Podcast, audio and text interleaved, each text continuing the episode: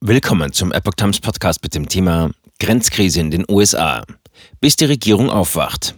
Texas sagt Bidens Grenzpolitik den Kampf an.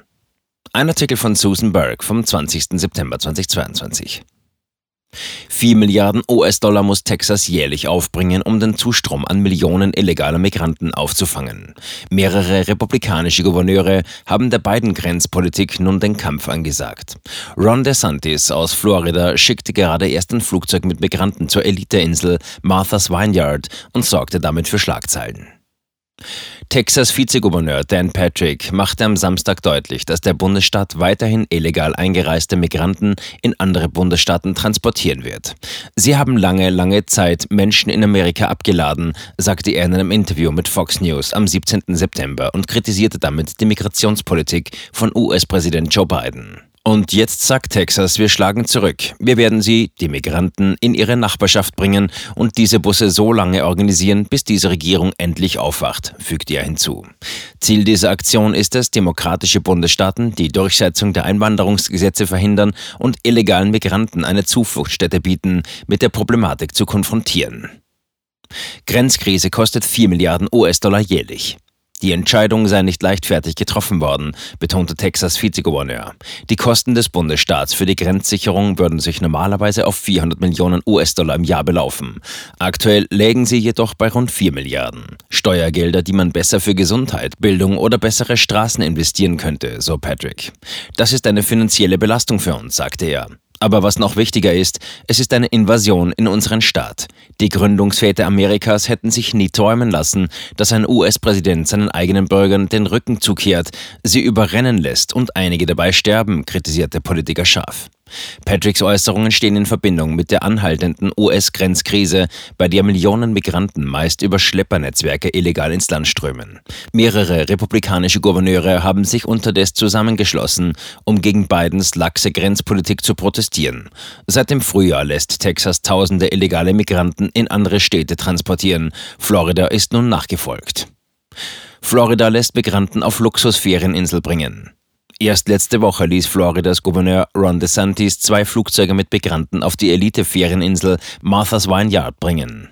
Die Ankunft der rund 50 vorwiegend venezolanischen Migranten stellte für die Insel eine Herausforderung bezüglich Verpflegung und Unterkunft dar, so Market Screener unter Berufung auf Reuters. Martha's Vineyard im Bundesstaat Massachusetts, südlich von Boston, ist vor allem für wohlhabende Amerikaner bekannt, darunter auch der ehemalige US-Präsident Barack Obama, der dort ein Ferienhaus für mehrere Millionen Dollar besitzt. Insgesamt leben dort nur 20.000 Menschen. Abbott. Es könnte weitere Flüge geben. Medienberichten zufolge verteidigte DeSantis sein Vorgehen letzten Freitag vom 16. September auf einer Pressekonferenz. Klar wird es weiterhin Busse geben, wie sie Texas einsetzt. Und es könnte weitere Flüge geben. Wir wollen sicherstellen, dass die Steuerzahler in Florida nicht für Zehntausende oder Tausende Menschen aufkommen müssen, die illegal einreisen. Und das ist der effektivste Weg, dies zu tun. Auf Seiten der Demokraten rief das einige Proteste hervor. Elizabeth Warren, Senatorin in Massachusetts, twitterte verärgert, es ist abstoßend und grausam, schutzbedürftige Menschen für politische Stunts zu missbrauchen. Massachusetts werde mit Partnern auf lokaler und bundesstaatlicher Ebene zusammenarbeiten, um die Menschen mit Würde zu versorgen. Texas Gouverneur lässt Migranten zu Kamala Harris Haustür bringen.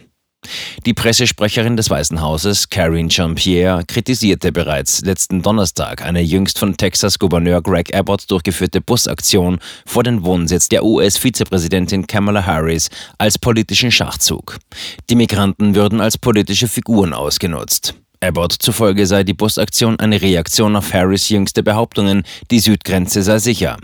Die Vizepräsidentin wurde im letzten Jahr von Präsident Joe Biden mit der Beaufsichtigung der US-Grenzsicherheit betraut. Vizepräsidentin Harris behauptet, unsere Grenze sei sicher und leugnet die Krise, twitterte Abbott am 15. September.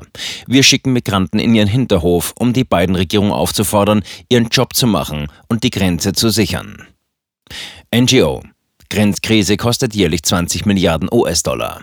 Laut einer jüngsten Kostenanalyse der amerikanischen NGO Federation for American Immigration Reform, FAIR, müssen US-Steuerzahler jedes Jahr mehr als 20 Milliarden Dollar zusätzlich für illegal eingereiste Einwanderer aufbringen. Die bisherigen Kosten für Leistungen und Dienste für illegale Einwanderer würden bereits 140 Milliarden Dollar pro Jahr betragen. Die gemeinnützige Organisation befürwortet eine schärfere Einwanderungspolitik und schätzt vorsichtig, dass jeder illegal eingereiste Einwanderer den US-Steuerzahler jährlich rund 9.232 Dollar zusätzlich kostet bzw. zu einer Gesamtbelastung von 20,4 Milliarden Dollar pro Jahr führe. Für die Berechnung hat FAIR 2,3 Millionen Einwanderer zugrunde gelegt, die ihrer Schätzung nach unter der beiden Regierung erfolgreich illegal ins Landesinnere gelangen konnten. Rund eine Million dieser Migranten konnten sich der Festnahme entziehen und in amerikanischen Gemeinden untertauchen. Studie. Viele Amerikaner können eigene Grundkosten nicht decken. Fair-Präsident Dan Stein bezeichnete die Höhe der jährlichen Ausgaben in einer Pressemitteilung als erschütternd.